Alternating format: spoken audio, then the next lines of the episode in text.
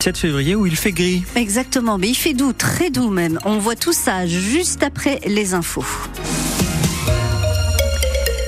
Il est le seul survivant de la rafle de Montbéliard il y a 80 ans. Février 1944, 27 juifs sont arrêtés dans la cité des Princes et envoyés au camp de la mort et Pierre-Michel Kahn en a réchappé grâce à Lou Blazer, la figure de la résistance montbéliardaise. Christophe Beck, au nom de la transmission et du devoir de mémoire, Pierre-Michel Kahn, 91 ans aujourd'hui, a accepté volontiers de raconter son parcours hier aux collégiens de Vauban à Belfort. Je suis heureux de pouvoir témoigner. Dans la salle de conférence du collège, c'est un public studieux qui s'installe. Moi, je suis ici parce que mon oral euh, du brevet va parler sur la déportation. Et donc, j'ai trouvé que c'était très important parce qu'il peut partager son histoire. La terrible histoire de, de monsieur Pierre-Michel Kahn. Marc Porchy, professeur d'histoire au collège Vauban. Il est un enfant sauvé grâce à une femme qui était Lou Blazer, qui a su l'extraire de la déportation qu'il allait subir. Pierre-Michel Kahn a été arrêté le 24 février 1944 avec ses parents dans leur appartement de la rue Cuvier à Montbéliard avant d'être sauvé par Lou Blazer qui s'était fait passer pour sa tante. J'ai dit bonjour madame, elle m'a dit ne m'appelle pas madame, appelle-moi tante Lou et je vais t'emmener en lieu sûr. Et tante Lou, la première chose qu'elle a faite, c'est de découdre l'étoile que je vous ai montré tout à l'heure. Après ce témoignage long et poignant, place aux questions des collégiens. Est-ce que vous aviez eu un soutien psychologique pendant votre enfance euh Est-ce que vous avez réussi à retracer euh, le parcours euh, de vos parents après que vous les ayez vus pour la dernière fois? Donc j'ai essayé de savoir. Pierre-Michel Kahn reviendra samedi prochain pour commémorer les 80 ans de la rafle de Montbéliard. Il est aussi présent tout à l'heure à 10h30 à la médiathèque de Montbéliard en présence notamment d'élèves du collège Lou Blazer à la Petite Hollande. Toujours en lien avec la Seconde Guerre mondiale, un hommage à Missak et Méliné Manoukian sera rendu ce soir à 17h à la Maison du Peuple de Belfort. Ces deux résistants juifs et communistes qui vont rentrer au Panthéon mercredi prochain. Un documentaire sur leur vie sera diffusé ce soir. C'est une initiative du Parti communiste de Belfort et du Secours populaire Thierry Fortin. Les Occidentaux réclament des comptes à la Russie. Après le choc de l'annonce de la mort d'Alexei Navalny hier, c'était l'opposant numéro un à Vladimir Poutine. Londres et les Nations Unies demandent au Kremlin de mener une enquête transparente sur les circonstances de la mort en prison de l'avocat russe de 47 ans. Emmanuel Macron a hier soir salué la mémoire et l'engagement d'Alexei Navalny alors qu'il recevait à l'Élysée son homologue ukrainien Volodymyr Zelensky pour annoncer un accord jusqu'à 3 milliards d'euros d'aide militaire supplémentaire à l'Ukraine en 2024 dans le conflit qui l'oppose à la Russie. Une délinquance contenue, voilà comment la préfecture du territoire de Belfort titre son bilan de la sécurité sur l'année 2023.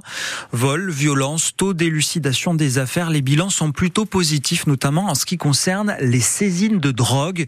Plus d'une tonne de cannabis a été saisie l'an passé, c'est le double de 2022. Derrière ces prises se cachent, entendez mes guillemets, de belles affaires dont se réjouit Thomas Lamy, le chef de la division des douanes de Franche-Comté frontière. On peut mentionner la saisie avec des fêtes de fin d'année de 528 kilos d'herbe de cannabis sur euh, un poids lourd, là encore sur la 36. Là, je dois saluer vraiment le, le travail euh, des agents des douanes qui ont réussi à déjouer euh, ce qui pourrait être un convoi. Autre fait marquant de 2023, la saisie de plus d'un kilo de cocaïne sur une mule qui transportait la cocaïne depuis le Brésil vers la Suisse.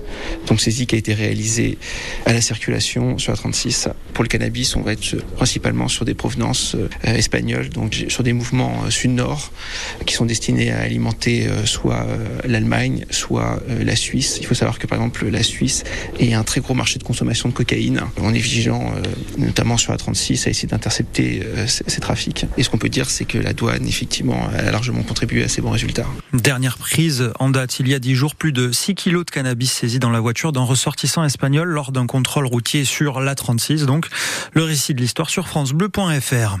Les yeux qui piquent, qui pleurent, le nez qui coule, mal à la gorge. Plus des trois quarts de la France sont passés en alerte rouge au pollen. Faites très attention au pollen de noisetier et d'aulne.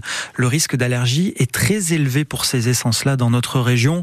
Les concentrations sont importantes et ça devrait durer. Explication sur francebleu.fr. Le FC Sochaux a trébuché à domicile hier soir contre Épinal. Gueule de bois ce matin pour les 10 000 spectateurs venus assister à la défaite 1-0 des jaunes et bleus contre les voisins des Vosges à Bonal. 90 minutes qui sonnent creux une prestation bien en dessous des précédentes et de l'épopée en Coupe de France.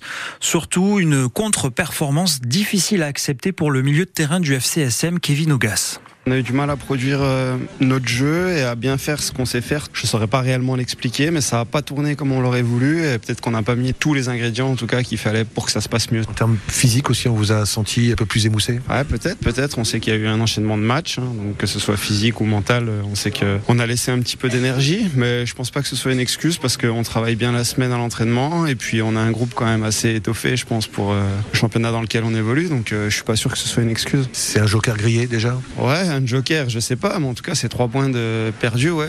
Et c'est vrai que le plus dérangeant, je pense que c'est ça. On s'est pas procuré beaucoup d'occasions. Si on a 8, 9, 10 occasions et que le gardien fait le match de sa vie, ok.